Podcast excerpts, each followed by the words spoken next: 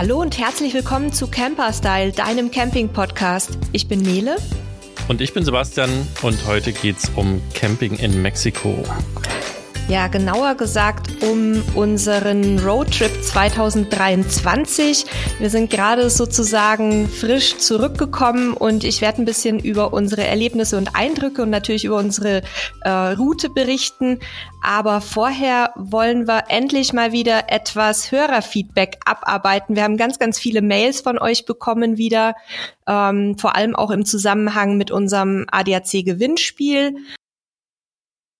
Und ganz kurz, um da nochmal zwischenzugrätschen, wir werden nicht nur, oder Nele wird primär nicht nur von ihrem Aufenthalt in Mexiko und ihren Campingerlebnissen berichten, sondern wir wollen euch natürlich auch ein bisschen Lust machen, Mexiko zu besuchen, auch wenn wir wissen, dass jetzt nicht alle Hörer und Hörerinnen sofort losdüsen und den nächsten Campingurlaub in Mexiko buchen, haben wir trotzdem auch versucht, so ein bisschen Infos mit reinzupacken, wie man das selber auch äh, mal quasi machen kann. Also das heißt, auch für eine eigene Organisation wollen wir euch ein paar Infos da entsprechend mit reinpacken. Das vielleicht noch dazu.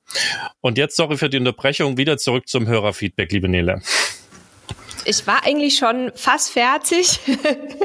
ich wollte nur noch kurz dazu sagen, wir haben unheimlich viele Nachrichten bekommen, ähm, die wir leider nicht alle vorlesen können, sonst könnten wir da irgendwie drei Folgen draus machen, weil wir natürlich sehr, sehr viele Teilnehmerinnen und Teilnehmer hatten.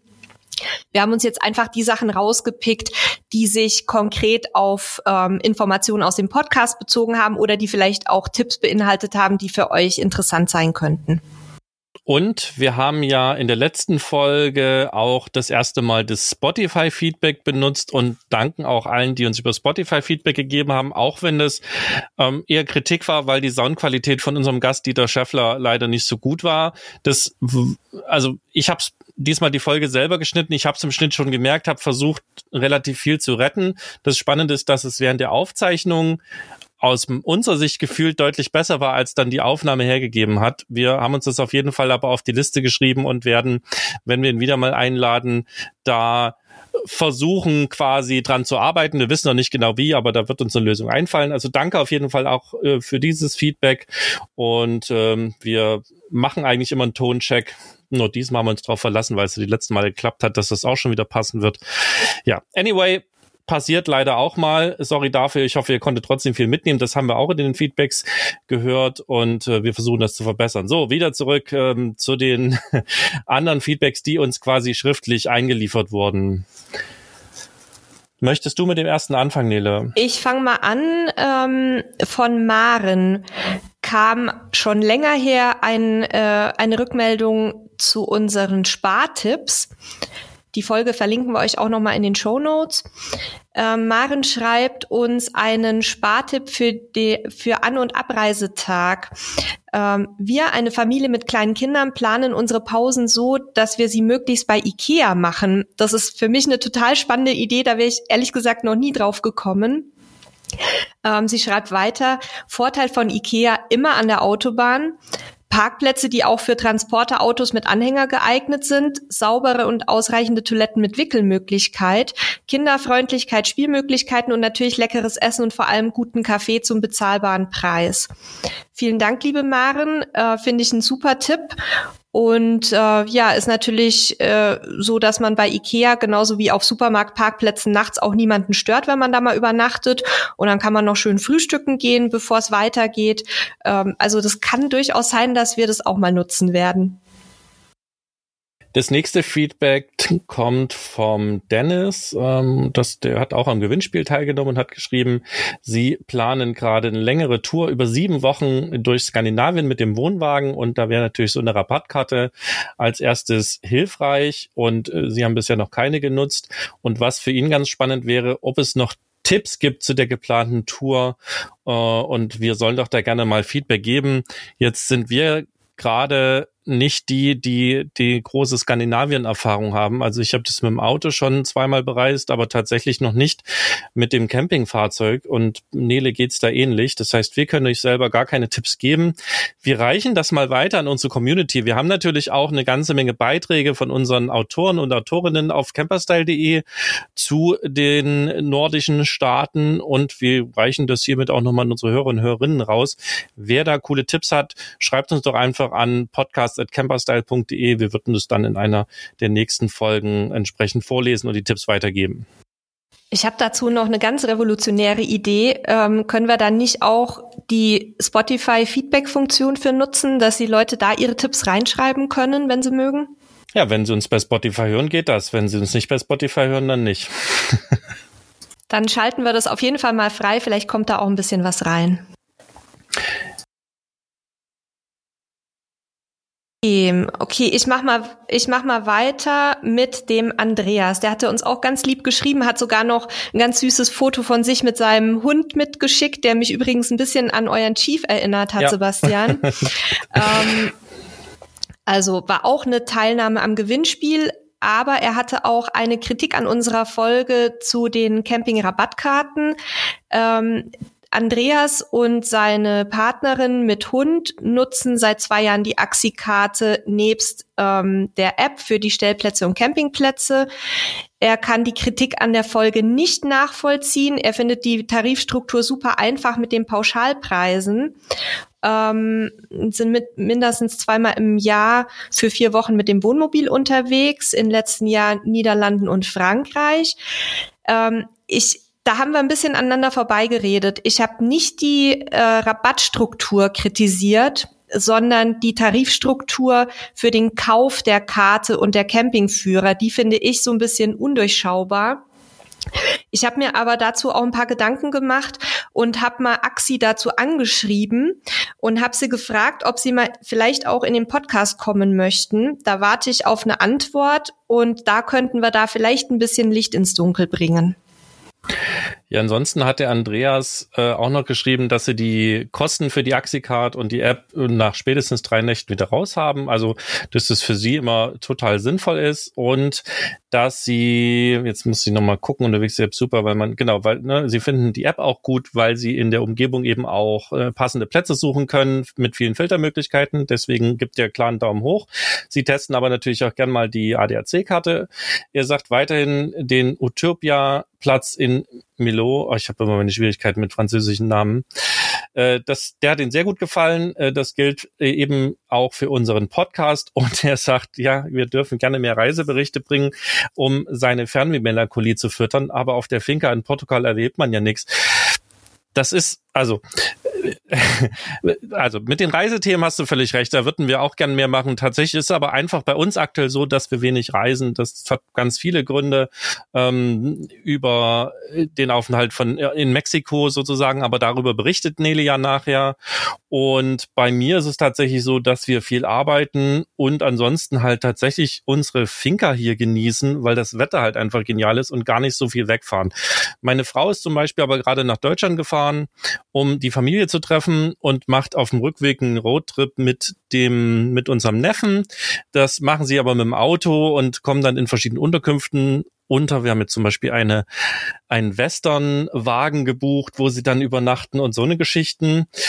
Und bei mir ist tatsächlich so, dass ich aktuell wenig reise. Also wenn, dann fliege ich irgendwie mal einmal im Jahr nach Deutschland auf ein paar Termine, auf eine Konferenz. Und ansonsten ist aber urlaubstechnisch eher so, dass ich hier viel im Garten verbringe. Gerade müssen die Beete äh, vorbereitet werden, die ganzen Pflanzen vorbereitet werden. Und da bleibt für mich gerade wenig Lust auf Camping und generell Urlaub. Ähm, wir versuchen das aber also mehr davon reinzuholen, indem wir uns halt Gäste dazu holen, die da gerade ein bisschen mehr erleben als wir. So traurig das auch gerade ist. Ich möchte mal einwerfen, dass es absolut falsch ist, dass man auf eurer Finca nichts erlebt. Ich erinnere nur an unsere Schlangenfangaktion vor, äh, vorletztes Jahr, wo wir wirklich Abenteuer pur hatten, ähm, wo wir nämlich bei Sebastian und Steffi im Schuppen eine sich in einem Netz verheddernde Schlange befreien mussten und die auch nicht unbedingt begeistert von unserer Rettung war. Also man erlebt durchaus einiges, aber eben halt im, im Reisesektor nicht so viel. Aber wir werden, abgesehen jetzt von unserem Mexiko-Aufenthalt und unserer Reise hier in diesem Jahr wieder irgendwas Größeres machen. Wir haben es noch nicht geplant, aber wenn wir dann unterwegs sind, werde ich auf jeden Fall auch gerne berichten. Genau, das haben wir auf jeden Fall uns vorgenommen und suchen da gerade, wie wir da auch die Lust zu stillen können und wollen da auch mehr Reiseinfos reinbringen. Danke auf jeden Fall für das Feedback, Andreas, und schreib uns doch mal, was für eine Rasse dein Hund ist. Der sieht tatsächlich ein, ein bisschen aus wie unser Chief. Ah, ist ein Kangal. Kangal hat er geschrieben. Oh, das habe ich gar nicht also gelesen. Also auch ein Herdenschutzhund. Ach, da, du, hast, du hast recht. Also ja, das, deswegen, über den passt die Kopfform genau. Wir haben auch einen Herdenschutzhund. Dann brauchst du es nicht schreiben, dann ist das geklärt. Vielen Dank nochmal an alle Feedbacks, die wir bis jetzt vorgelesen haben. Und weiter geht's mit dem nächsten Feedback. Von unserer Barbara. Ähm, Barbara ist ja ganz fleißig beim Hören und auch beim Feedback geben. Äh, ich freue mich immer von dir zu lesen, liebe Barbara. Und äh, sie schreibt eben auch so ein bisschen ihre Erfahrungen ähm, zum Thema Landvergnügen. Also Campingkarten hatte sie bisher noch nicht benutzt, aber eben das Landvergnügen-Angebot, damit grundsätzlich sehr gute Erfahrungen gemacht. Aber sie hat ähm, hier eben auch das geschrieben, was wir, glaube ich, sogar in der Folge thematisiert hatten, dass dieses immer nur eine Nacht stehen bleiben ihr und ihrem Mann nicht so gut gefallen hat. Vor allem ihr Mann möchte gerne auch mal ein paar Tage an einem Ort bleiben, um zur Ruhe zu kommen. Das kann ich total gut nachvollziehen. Bei uns ist es nicht anders. Und aus diesem Grund sind sie dann eben alle paar Tage wieder für zwei oder drei Tage auf den Campingplatz gefahren und konnten dann äh, auch entsorgen, Wäsche waschen. Und Barbara würde sich freuen, wenn wir im Podcast nochmal auf alternative Stellplatzanbieter eingehen würden, weil ihr zum Freistehen oder den beiden oft der Mut fehlt und die regulären Campingplätze ihnen nicht so gut gefallen, dass eben so vieles gibt, was sie nicht brauchen und nicht wollen. Das äh, kenne ich auch aus eigener Erfahrung. Ähm, dazu ein kleines Update, liebe Barbara, heute, also wenn du den Podcast hörst, äh, vorgestern kam von Hinterland Camp, also auch einem alternativen Stellplatzanbieter, die Pressemeldung raus, dass die jetzt ebenfalls eine App anbieten und ansonsten werden wir natürlich auch, wenn wir sowas mitbekommen, immer wieder unseren Artikel ähm, bei camperstyle.de aktualisieren zu den privaten Stellplätzen. Das sind eigentlich alle gelistet, die wir so auf dem Schirm haben. Und wenn ihr da draußen noch mehr habt, die wir vielleicht noch nicht kennen, dann schickt uns auch dazu gerne eine Information. Ähm, bei Landvergnügen hat sie geschrieben, dass sie immer den Filter Toilette setzen. Ähm, dass eben zumindest das abgedeckt ist. Und ja, sie bedankt sich auch noch für den informativen und spannenden Podcast, für unsere nette Art der Vermittlung. Guck mal, wir sind doch sympathisch. und die umfassenden Recherchen. Danke, liebe Barbara, und dir weiterhin gute Reisen. Und ich hoffe, wir hören oder lesen uns bald mal wieder. Nächstes Feedback kommt vom Mario. Der schreibt, Sie haben letztes Jahr ihre erste Saison als Camper äh, mit zwei Erwachsenen, zwei noch nicht schulpflichtigen Kindern gehabt und haben sich direkt die Axi-Karte zugelegt und obwohl sie knapp sieben Wochen auf fünf verschiedenen Plätzen waren, hatten sie keinen Vorteil von der Karte.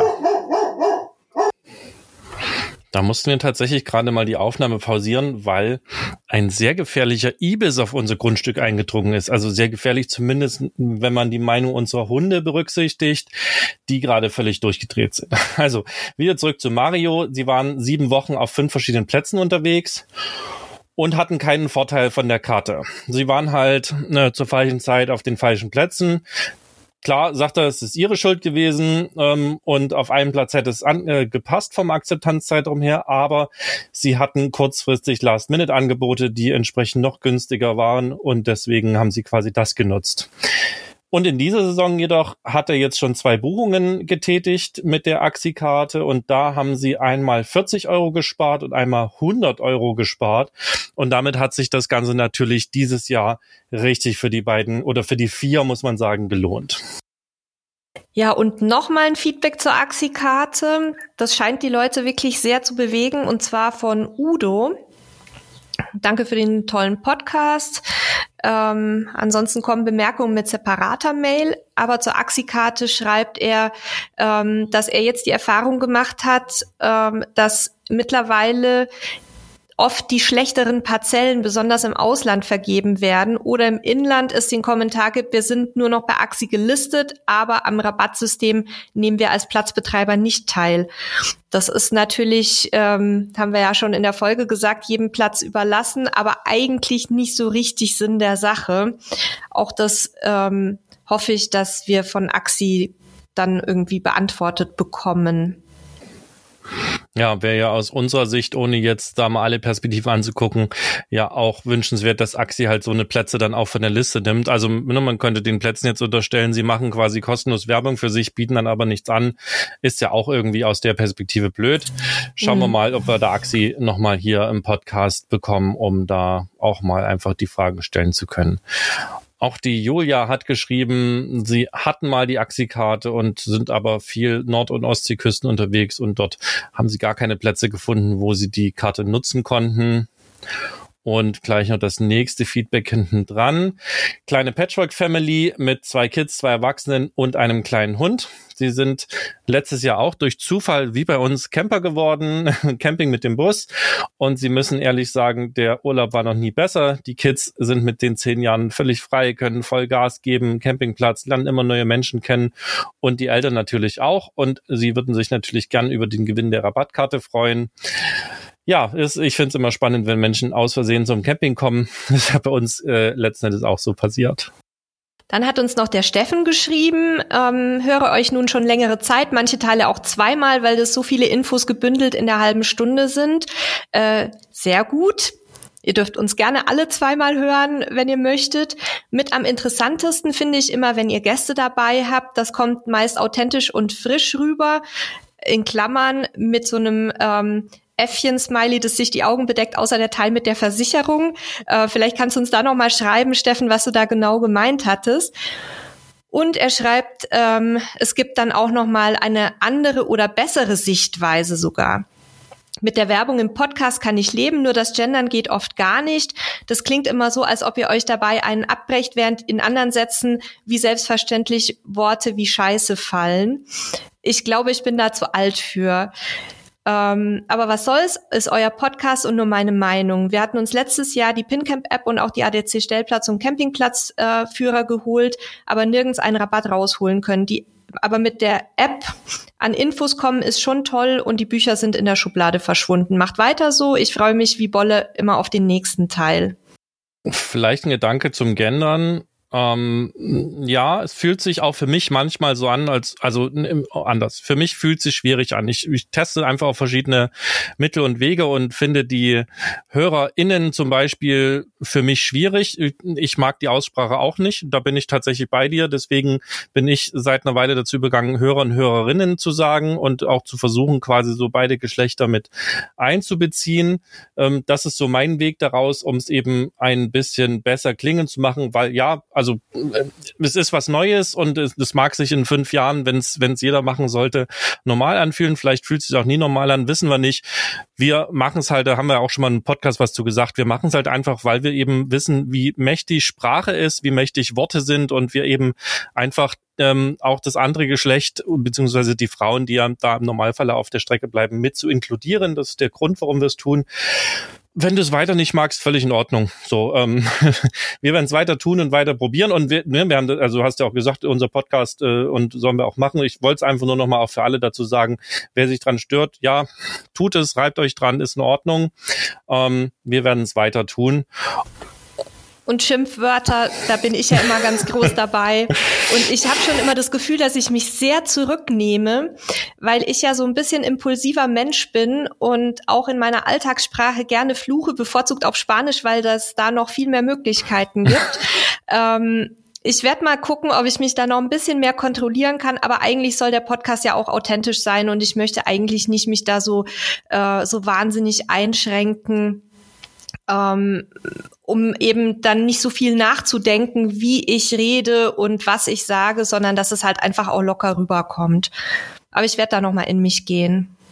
Ja, es ist ja nicht so, dass wir hier wie die Kesselflicker fluchen, aber ja, manchmal kommt halt so ein Wort raus und manchmal finde ich persönlich ist es auch angebracht. Man kann sich natürlich immer über die, das Wort selber streiten, ob das angebracht ist oder man es nicht auch höflich formulieren kann. Aber so wie Nelis gerade sagt, wir versuchen halt hier letzten Endes auch äh, relativ natürlich zu sprechen. Ist natürlich, wenn du ein Mikrofon vor der Nase hast, immer schwierig. Da ne, tust du das nicht ganz so und man reißt sich ein bisschen zusammen. Aber wir versuchen das eigentlich so ein bisschen, als würden wir uns wirklich ohne Mikrofon in unserem Wohnzimmer unterhalten.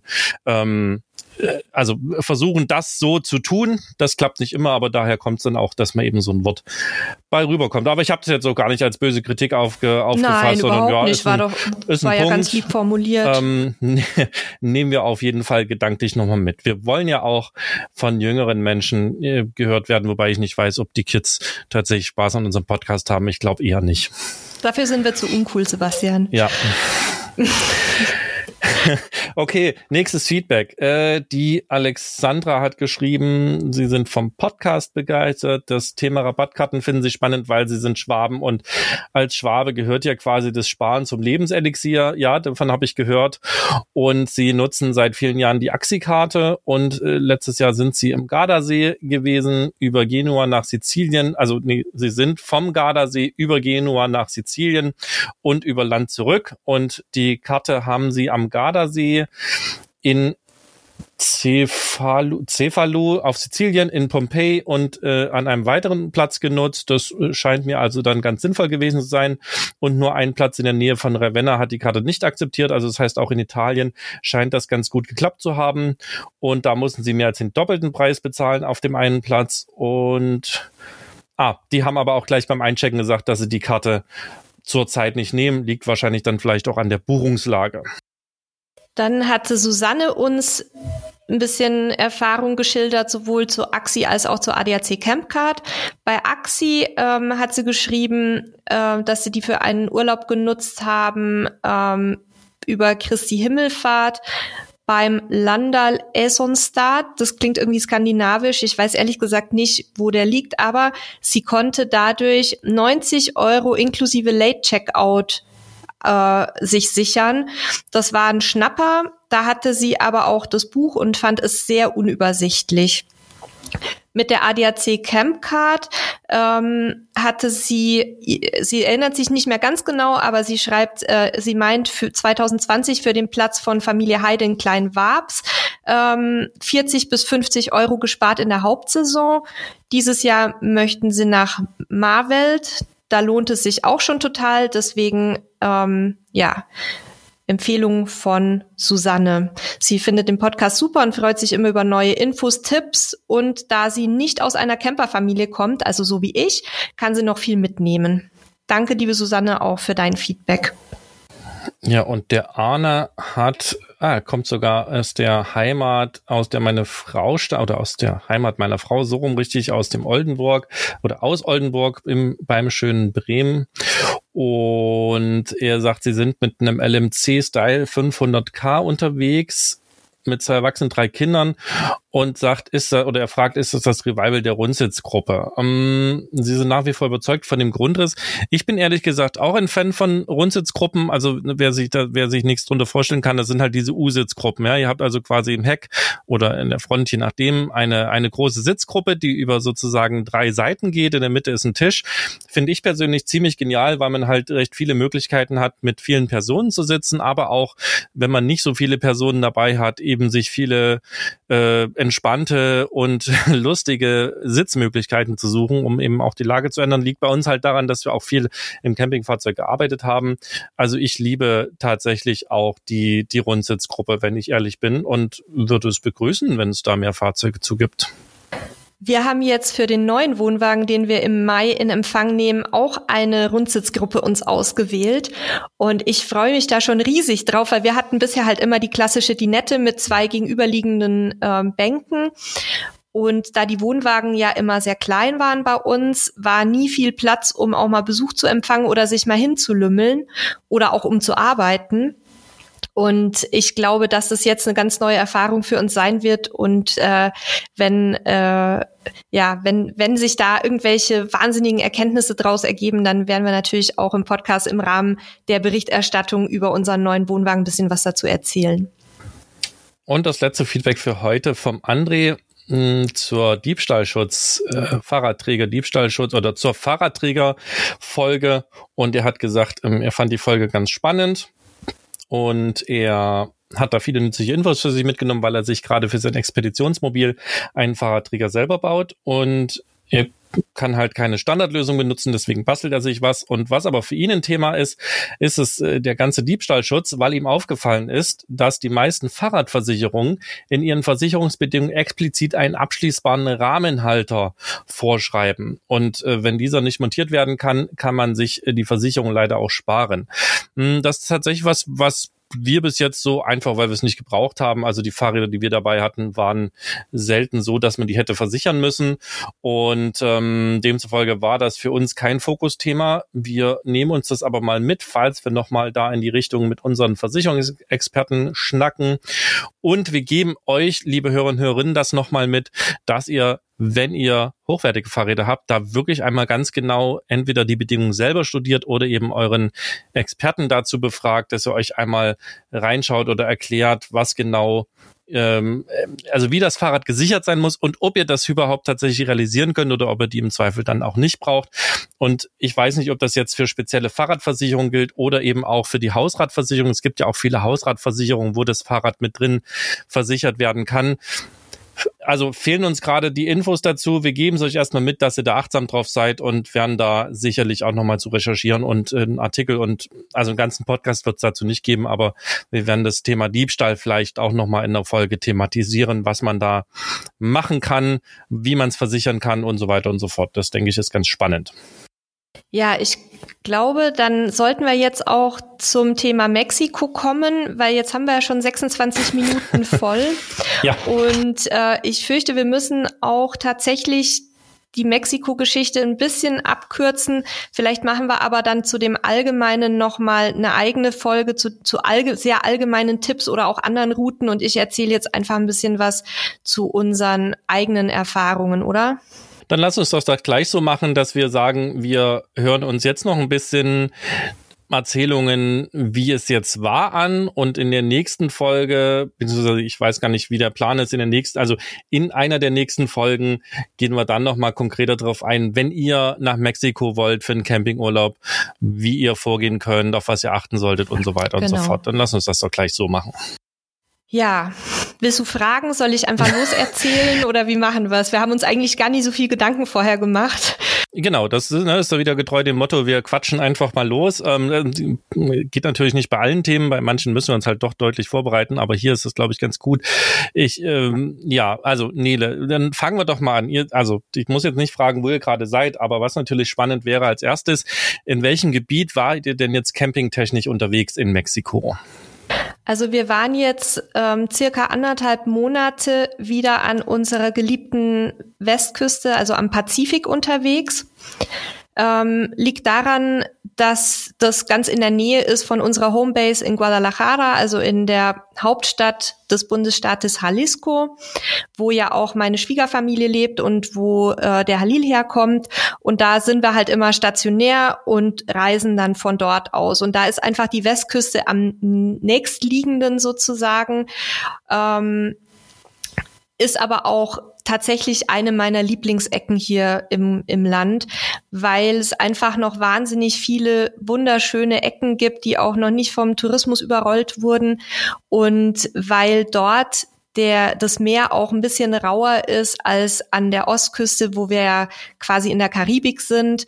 Ähm, da hat man eher so Bade, Badewannenwasser, was auch wunderschön ist, sieht auch toll aus, richtig türkis und wirklich traumhaft schön, aber ich mag's halt gerne, wenn so ein bisschen Wellengang ist und ähm, ja, wenn man dann die Wellen so richtig rauschen hört, auch nachts, die schlagen da manchmal so, dass man denkt, da gab's irgendwie einen Donner, ähm, dass man wirklich davon aufwacht. Und das ist so so echt mein Ding. Und auch die Küche finde ich hier fantastisch. Und die Menschen sind halt sehr nah an der Mentalität dran, die ich auch kenne, weil ich ja in in Guadalajara lang gelebt habe. Und ähm, sehr viel auch an der Küste unterwegs war, damals schon vor 20 Jahren. Ähm, wir haben hier jetzt auch im Winter und Frühjahr eigentlich die beste Reisezeit für diesen ähm, Abschnitt, also für die Westküste. Äh, es, die Temperaturen sind jetzt noch erträglich. Wir waren aber tagsüber teilweise auf 34, 35 Grad auch schon und in Kombination mit der hohen Luftfeuchtigkeit ähm, sollte man schon relativ hitzeresistent sein. Aber es wird jetzt noch heißer dann in den nächsten Monaten und was vor allem ganz schlimm wird ähm, in den Küstenabschnitten ist dann die Mückenplage. In der Region, in der wir unterwegs waren, ich sage dann auch gleich genau wo, ähm, hatten wir mit Mücken wirklich sehr, sehr viel Glück. Also selbst in der Dämmerung, da, da schwirren die schon mal ein bisschen rum, aber das sind jetzt keine, ist jetzt keine Rudelbildung, sondern da sieht man halt mal ein paar Moskitos und schläft dann unter Moskitonetz und dann hat sich das Thema auch weitestgehend erledigt. Ähm, ist auch für Hunde wichtig, äh, da komme ich später dazu, was man auch bei Reisen mit Hund hier im Land beachten muss. Aber ähm, die Situation ist sehr angenehm im Moment und nachts wird's halt richtig frisch. Also man schläft nachts sehr, sehr gut, weil es eigentlich relativ kühl ist. Man braucht auch tatsächlich einen guten Schlafsack und eine gute Isomatte, sonst äh, friert man auch das, was man sich gar nicht so richtig vorstellen kann. Ja, das ist ja das, was, was viele nicht auf dem Schirm haben. Also, da, ne, dass es eben gerade in den Gebieten, wo es tagsüber dann auch sehr heiß wird, durchaus nachts empfindlich kalt werden kann. Es wird sicherlich auch Nächte geben, wo es, wo es einfach heiß ist. Aber, und das sehen wir hier schon in Portugal. Da hast du eben auch im Sommer bei 40 Grad am Tag plötzlich mal nur noch eine, eine 17, 18 Grad Nacht. Ähm, du hast aber genauso gut, wenn du Pech hast, eben auch mal eine, eine 26 bis 30 Grad Nacht. Also da muss man sich auf jeden Fall vorbereiten. Gerade wenn man mit dem Camper unterwegs ist, dass man eben nicht nur die kurze Hose und den Sommerschlafsack dabei hat, sondern im Zweifel zumindest noch eine, eine Decke oder ähnliches, dass man eben dann auch nachts nicht friert. Ich sage jetzt nicht, dass ich sogar mein kleines elektrisches Heizkissen im Einsatz hatte. Okay. ja, vielleicht kurz zu unserer Route. Ähm, braucht ihr jetzt keine Sorge haben, wenn ihr die Ortsnamen nicht richtig versteht oder euch merken könnt. Die sind tatsächlich manchmal ein bisschen kompliziert. Ähm, ich schreib euch die alle in die Shownotes rein und verlink auch Campingplätze, die wir uns angeguckt haben oder auf denen wir Stationen gemacht haben. Ähm, hört's euch einfach an und, und ihr könnt dann alles am Ende nochmal nachlesen. Steht eigentlich der Plan noch, auch noch einen Reisebericht dazu zu machen? Ja, der steht ja schon seit letztem Jahr eigentlich. Okay. Aber ich wollte noch ein bisschen sammeln, weil letztes Jahr, äh, da haben wir ja auch viel gemacht, aber ich hatte das Gefühl, das ist noch nicht so vollständig. Und aus letztem Jahr und diesem Jahr aus dem Roadtrip können wir jetzt so eine richtig schöne Route machen. Also de deswegen spreche ich es nämlich an, da wird also die nächsten Wochen vermutlich oder vielleicht auch Monate. im nächsten Monat. naja, Monate wollte ich nicht sagen, aber wir, wir versuchen natürlich, oder Nele versucht, also ich habe ja hier leichtes Reden, ne? ich muss den Kram ja nicht schreiben. Ähm, Nele versucht also auch da das Ganze nochmal in einen schönen Artikel zu packen mit ganz vielen Bildern und den ganzen Stationen, aber wir packen euch so stichpunktweise das jetzt auch schon in die Show Notes, aber es wird eben auch nochmal einen großen Artikel dazu geben. Ähm, vielleicht auch dazu abonniert doch unseren Newsletter camperstyle.de slash Newsletter, glaube ich, haben wir, haben wir hier noch nie gesagt. Ähm, der kommt einmal im Monat. Äh, da ist auch äh, im Normalfalle, äh, äh, also da ist immer nur Camping-Relevantes drin, spannende Sachen, die wir quasi in dem Monat im Magazin behandelt haben. Und ich bin mir sicher, dass wir auch unser Mexiko-Thema da reinpacken. Also wenn ihr das nicht verpassen wollt, dann könnt ihr das auch machen. Und äh, oder ihr schaut halt eben regelmäßig auf camperstyle.de auch mal vorbei, damit ihr das nicht verpasst, wenn es für euch spannend ist. Ne? Also uns ist auch klar, dass Mexiko jetzt nicht das Land ist, wo alle deutschen Camper drauf stehen. Aber ich war, wann war ich da? Vor Corona, ne? Also das ist schon eine ja, Weile 2020 her. 2020 warst genau, du da. Genau, in 2020 war ich ja auch da über wie lange? Vier Wochen? Vier Wochen, glaube ich, ja. Ja, vier Wochen war ich da, habe die beiden quasi besucht. Ähm, Camping war nicht, weil im Bulli ist zu dritt doch ein bisschen eng. Und ähm, wir hatten ein kleines Airbnb letzten Endes in einem kleinen Dörfchen. Das war super spannend und wir sind halt jeden Tag mit dem Bulli unterwegs gewesen, haben uns Sachen angeguckt. Also ich finde das Land bezaubernd, super cool. Dieses Jahr hat es für mich nicht geklappt, äh, gerade weil eben meine Frau gerade ihren, ihren Roadtrip macht und ich kann es aber eigentlich kaum erwarten und möchte auch gerne wieder hin, mal gucken, wie das nächstes Jahr funktioniert.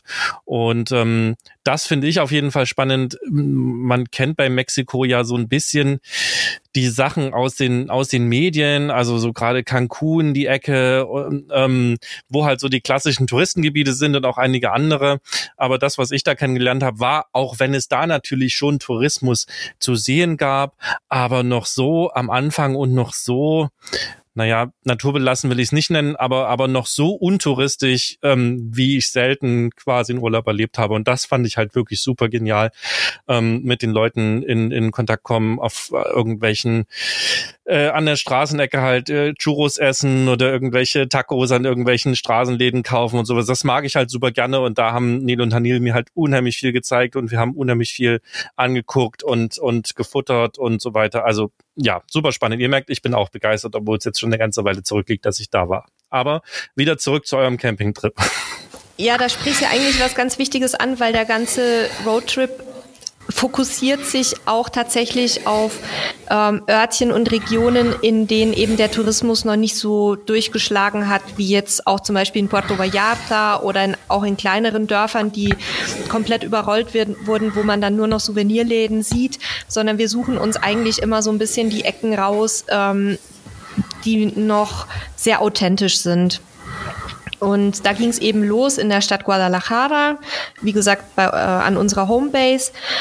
Dann sind wir erstmal die erste Nacht ähm, an so ein Thermalbad gefahren, was nur ungefähr eine Stunde, anderthalb entfernt ist, weil wir einfach so lange gebraucht haben, um überhaupt aus der Stadt rauszukommen im, ähm, in, in der Rush Hour, dass wir nicht mehr durchfahren wollten, weil ähm, das ist halt auch ganz wichtig. In Mexiko ist es nicht sicher, ähm, abends oder nachts noch über die Landstraßen zu fahren. Also das ist halt ein Punkt, der hier die Reisetätigkeit so ein bisschen einschränkt. Da passieren immer wieder Sachen und es ist auch wirklich scheiße, jetzt sage ich schon wieder, ähm, wenn man dann irgendwie eine Panne hat oder so und am Straßenrand steht, weil es nicht nur in, in puncto äh, Kriminalität unsicher ist, sondern auch ähm, also tatsächlich die Verkehrssicherheit ist dort eine ganz andere. Da kann es auch mal passieren, ähm, dass man übersehen wird, wenn man am Straßenrand steht mit einem platten Reifen oder ähnlichem und dass einer reinknallt. Ähm, außerdem liegen nachts, äh, also nicht nur nachts, sondern es liegen auch schon mal riesige Steine auf der Straße oder Autoreifen oder eine Kuh spaziert da drüber ähm, oder es sind riesige Schlaglöcher, die in keinster Weise gesichert sind, wo man richtig reinknallt. Und ähm, wenn man natürlich eine schlechte Sicht hat, ist es immer schwieriger, dann da auszuweichen, als wenn man das ganze tagsüber macht. Also so viel dazu. Wir sind dann also in einem Trailerpark in Chimulco gelandet. Ähm, da ist ein Thermalbad angeschlossen, das man auch nutzen kann. Das ist auch ähm, sehr angenehm, sind, sind so warme Quellen dort ich würde immer empfehlen, sowas nur ganz früh morgens zu machen, weil wenn dann nachmittags alle drin sitzen wie die Frösche, dann habe ich immer das Gefühl, dass da dann jeder reinpinkelt und das, da ekel ich mich dann ehrlich gesagt auch, aber morgens ist es wirklich schön. Weiter ging's nach Tapalpa, das ist ein kleines Örtchen in den Bergen ähm, ist sogar relativ bekannt, weil es auch eines der magischen Dörfer Mexikos ist. Also die magischen Dörfer sind eben Dörfer, die besonders schön sind oder eine besonders ähm, reiche Tradition und Kultur haben. Na, es war sehr kalt für meine Verhältnisse. Also in den Bergen wird es halt auch in Mexiko sehr kalt. Gerade jetzt auch hier im Winter, Frühjahr. Ähm, wir haben dort aber uns auch einiges angeschaut das Dorf selber natürlich, haben dort wunderbar gegessen, sind da so durchgeschlendert. Das sind traumhafte Häuschen, wirklich schön auch hergerichtet. Und ähm, in der Mitte gibt's so einen großen Platz und du, du kennst es ja aus Mexiko, viele Farben, viele Geräusche, viele Gerüche.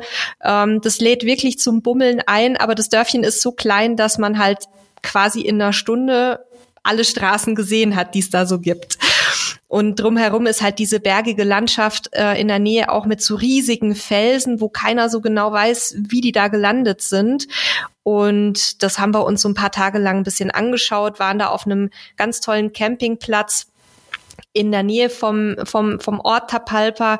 Äh, der Campingplatz lag so ganz erhaben auf einem Hügel, wo man eben die ganze Sicht übers Tal hatte. Und von dort aus starten auch Gleitschirmflieger und das war ein wahnsinniges Spektakel. Also die bieten es dort vom Campingplatz aus an, ähm, dass man dort Gleitschirm fliegen kann. Ich habe mich nicht getraut, aber andere Camper aus Kanada, die wir dort kennengelernt haben, haben sich da in die Tiefe gestürzt und das war äh, sehr, sehr beeindruckend. Habe ich auch ein kleines Video davon gemacht.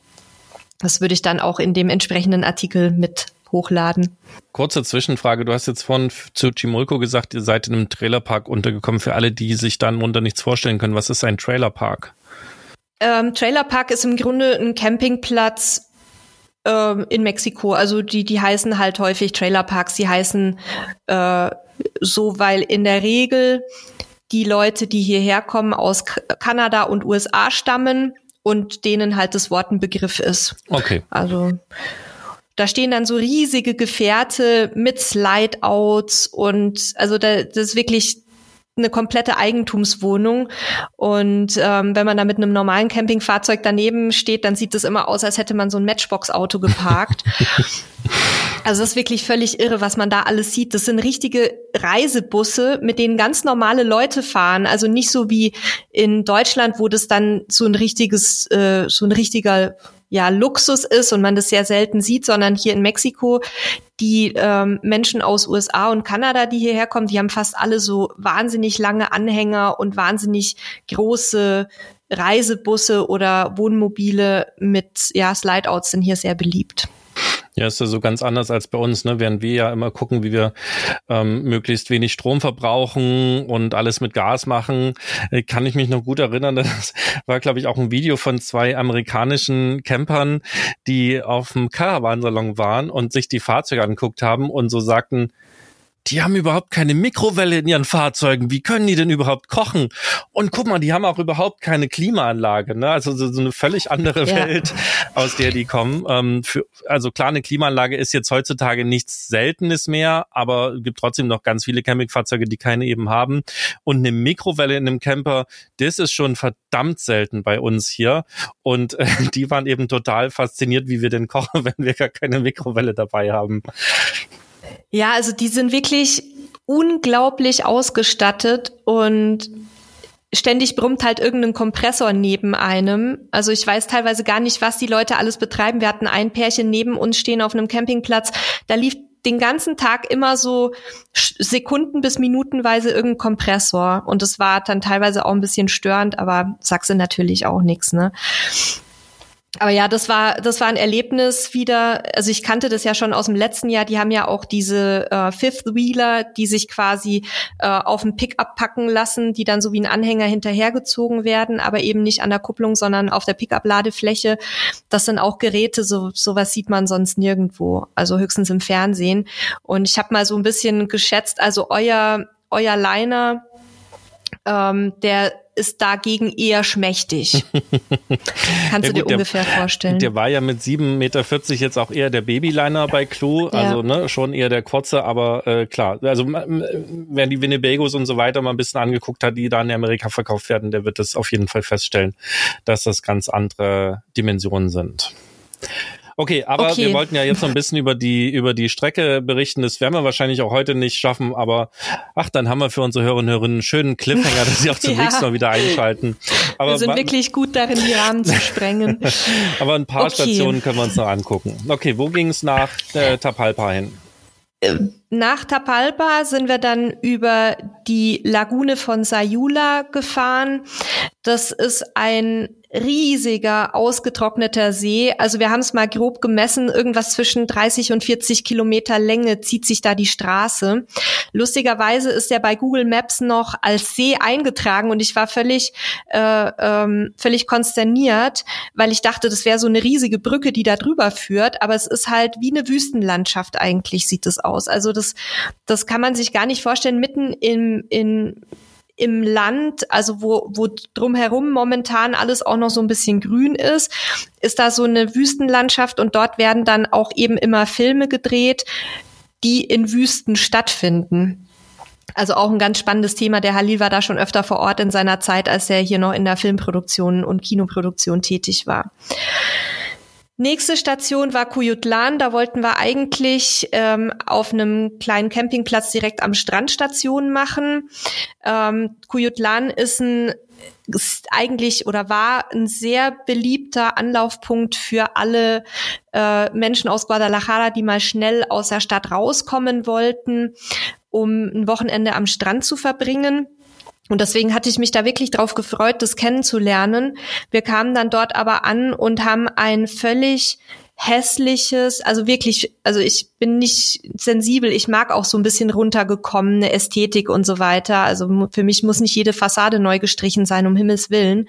Das macht Mexiko auch aus. Aber das war wirklich dreckig und hässlich, ähm, ganz viele verlassene, zerfallende Gebäude und der Campingplatz war ein Sandloch am Ende einer Straße, wir haben erst den Eingang gar nicht gefunden, war auch kein Mensch außer uns da überraschenderweise. Und das Ganze war voller Katzen mit entsprechenden Hinterlassenschaften so dass wir uns dann spontan in einem kleinen Hotel einquartiert haben für eine Nacht und dann am nächsten Morgen schnellstmöglich die Flucht ergriffen haben. Also Cuyutlan kein Reiseziel für euch. Sehr viel schöner wurde es dann in San Patricio Melaque. Das ist so ein Doppeldörfchen. Also ein Teil ist San Patricio, der andere Teil ist Melaque. Sehr beliebt inzwischen auch bei ähm, Besuchern aus Nordamerika, also Kanada, USA. Aber das Dorf ist noch sehr authentisch, ähm, hat auch so einen zentralen Platz, wo sich dann alles trifft, mit ganz vielen gastronomischen Angeboten, aber eben auch Dingen wie Apotheke, Wäscherei, Näherei, also alles, was man auch mal so unterwegs für den täglichen Gebrauch äh, benötigt. Supermarkt gibt's keinen richtigen, also es, äh, man kauft da so Obst und Gemüse in den kleinen Lädchen, weil der Supermarkt ist wirklich grauenvoll. Da gibt's im Grunde mehr oder weniger nur Non-Food-Artikel und halt so Dosenzeug. Frische Sachen sollte man da nicht einkaufen. Vor Ort sind drei Campingplätze. Wir sind auf einen gegangen, der ein bisschen ruhiger war und ein bisschen größer, so am Rande von San Patricio. Da waren die Parzellen leider etwas eng und der war auch sehr voll. Aber ähm, der andere mitten in der Stadt oder mitten im Örtchen war uns zu wuselig und äh, der am anderen Ende, da waren gerade Bauarbeiten und das war wirklich wie so ein Trailerpark aus den USA, wie man sich das so vorstellt, also auch ziemlich runtergekommen und schmutzig und ähm, ja, wie soll ich das beschreiben? Also die Leute, die da waren, waren definitiv keine Touristen, sondern eher so in Richtung hängengebliebene ähm, ja, die sich da dauerhaft eingerichtet hatten, weil es halt fast nichts kostet, so muss mal vorsichtig zu sagen. Also es war war jetzt nicht unbedingt in, in Verbindung mit dem Baulärm und allem war jetzt nicht so unbedingt das, was wir uns vorgestellt hatten. Auf dem anderen war es sehr schön mit direktem Strandzugang, äh, mit so einer kleinen Lagune, wo es auch Kaimane gibt. Da musste man mit dem Hund ein bisschen aufpassen. Also in der ganzen Region gibt's überall, wo so Zuflüsse zum Meer sind und ähm, so kleine Lagunen und Seen und sowas, muss man immer aufpassen, weil da eben Krokodile, Kaimane sich tummeln können.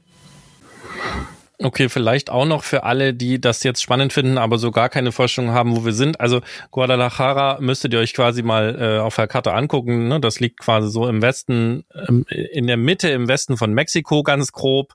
Also äh, Nord-Süd-Ausrichtung in der Mitte und äh, Ost-West-Ausrichtung quasi im Westen und äh, dann sind die beiden quasi so Richtung Südwesten gefahren durch die Berge, um dann unten an der Westküste anzukommen. Das einfach nur noch mal ganz kurz, wie die Route war und dann seid ihr vermutlich weiter die Küste Richtung Norden hochgefahren, oder? Richtung Manzanillo. Das ist ein relativ großer Küstenort mit einem riesigen Hafen. Also der halbe Ort besteht gefühlt aus Hafen.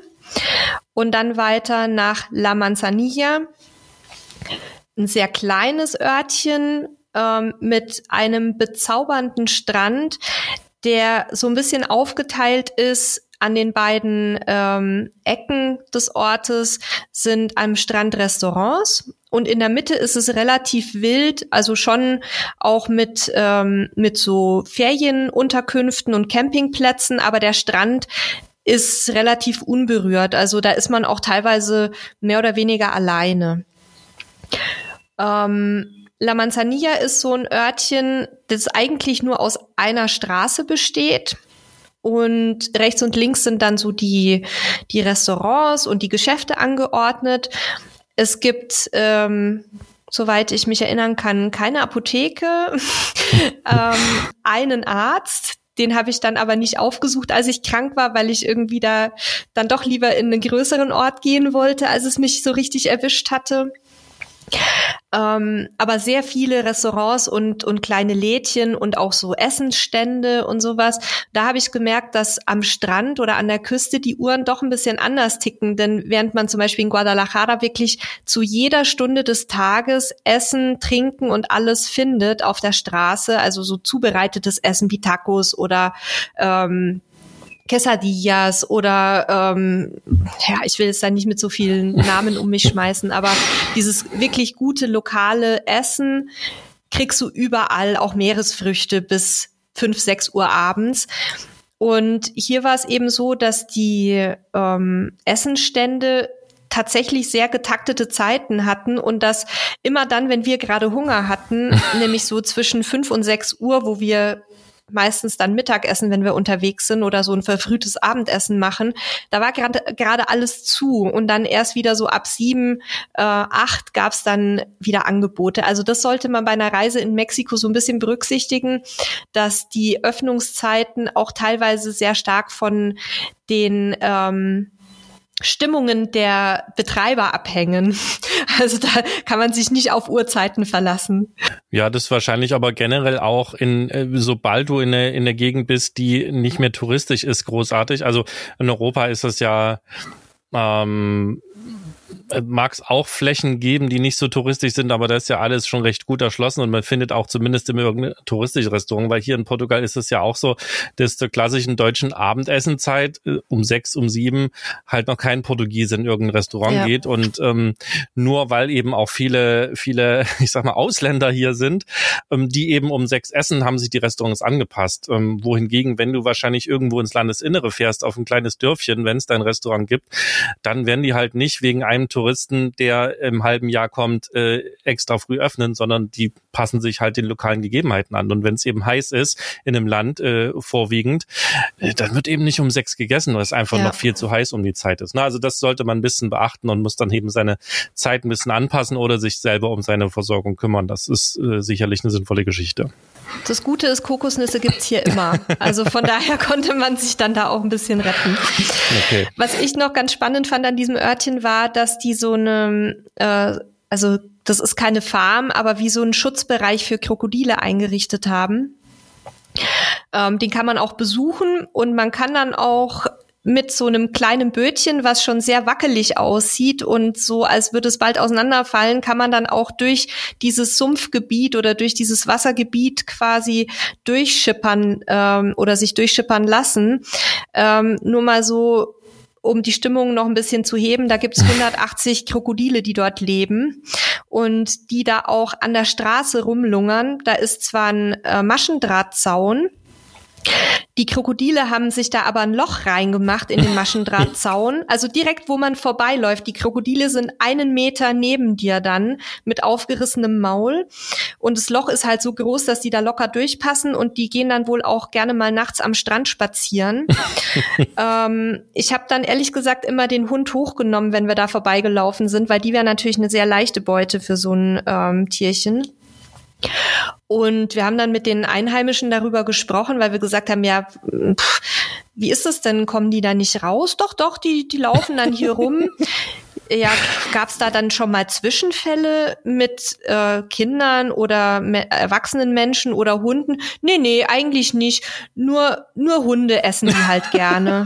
okay. Also das, da verschwindet halt dann immer mal wieder so ein freilaufender Hund, aber das stört da nicht weiter, weil da gibt's ja genug so ungefähr.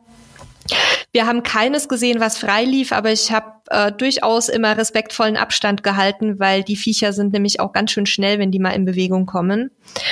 Ähm, das war so ein, so ein Highlight, was wirklich jedes Mal so, so eine leichte Gänsehaut, aber so eine coole Gänsehaut mir beschert hat, wenn ich da vorbeigelaufen bin. Hast du Fotos gemacht von den Kokos? Ja, ich habe auch Fotos gemacht, auch von okay. dem Loch im Maschendrahtzaun. Okay, da sind wir sehr gespannt drauf. Ich, ich, ja. ich will noch mal kurz auf die Kokosnuss zurückkommen, weil das, ich, ich finde tatsächlich in Ländern, wo es quasi Kokosnüsse äh, vom Baum gibt, das, das sollte man unbedingt probieren. Wenn man dann merkt, das ist nichts für einen, okay, aber vielleicht für alle, die das nicht kennen, ihr kennt ja vielleicht die Kokosnüsse bei uns aus dem, aus dem Supermarkt, ne? Diese kleinen, braunen, fasrigen Kügelchen und wenn man Glück hat und die aufmacht, ist da so ein bisschen Kokoswasser drin und es schmeckt alles ranzig. Mit, genau, mit, mit, mit ein bisschen Pech äh, eben ranzig und ölig. Und ähm, die, die Kokosnüsse, die es eben hier gibt oder auch in, in Thailand, ähm, in Mexiko und äh, hier tatsächlich weniger, da müsste man noch ein bisschen südlicher kommen, wo eben die, die Palmen wachsen. Die sind viel, viel größer, weil da ist eben noch die ganze grüne Schale außenrum. Und die werden dann wirklich dort, äh, stehen die, also liegen die in riesigen Trauben, wie sie von der Palme geschlagen wurden, rum. Und dann äh, holt er da seine Machete oder sie die Machete raus und äh, dann wird die eben oben geköpft, die Kokosnuss, wird ein kleines Loch reingeschlagen, dann kriegst du da einen Strohhalm rein und dann kannst du quasi die Kokosnuss äh, austrinken. Die ist halt randvoll im Normalfalle mit super leckerem Kokoswasser. Und danach machst du dir die eben, also weil jeder Mexikaner hat eine Machete dabei, wir auch. Und ähm, ich erinnere mich auch noch an die Fotos mit der Machete.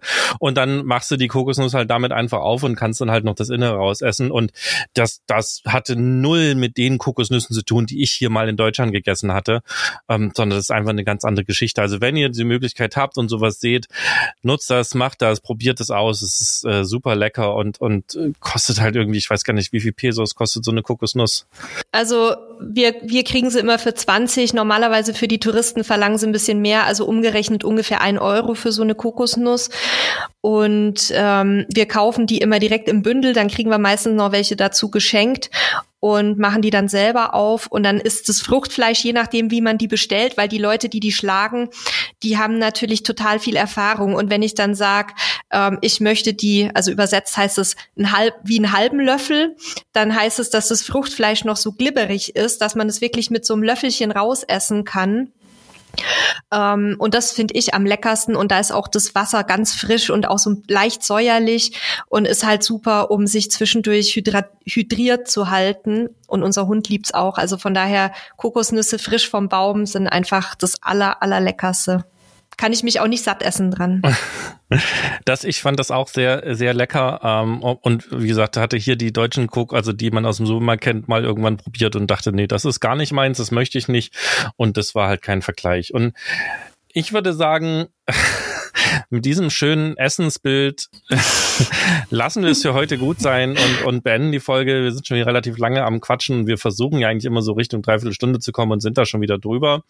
Und ich würde sagen, wir setzen das beim nächsten Mal fort. Ähm, wir sind jetzt in La Manzanilla bei den Krokodilen gewesen. Das heißt, wir haben noch die zweite Hälfte der Strecke und ja auch die ganzen Infos, ähm, wenn man das selber machen möchte. Seid super gespannt, wenn ihr fern wehmütig seid oder auch tatsächlich das spannend findet oder auch mal nach Mexiko wollt, dann seid gespannt auf die nächste Folge. Abonniert auf jeden Fall unseren Podcast. Ich habe übrigens hier auf Google Maps so ein bisschen die, äh, die Route mitverfolgt. Das hatte ich im Vorfeld jetzt nicht gemacht, sondern habe immer die Orte, die Nele gesagt hat, mir eingegeben und habe mir dann quasi so ein bisschen auch die Route angeguckt. Das kann man sehr schön nebenher machen, wenn ihr uns jetzt hört, dann einfach, also naja, jetzt ist zu spät, jetzt haben wir ja schon alles erzählt. Ich hätte das am Anfang sagen müssen, aber hört das halt einfach nochmal. Ähm, guckt euch das bisschen an. Mehr dazu in den Show Notes, mehr dazu in der nächsten Folge. Danke, Nele, dass du uns ein bisschen davon erzählt hast. Ich bin gespannt auf die nächste Episode. Wir haben uns ja tatsächlich noch nicht darüber ausgetauscht. Das heißt, ich höre das auch alles zum ersten Mal. Und ja, liebe Hörer, liebe Hörerinnen, bis zum nächsten Mal.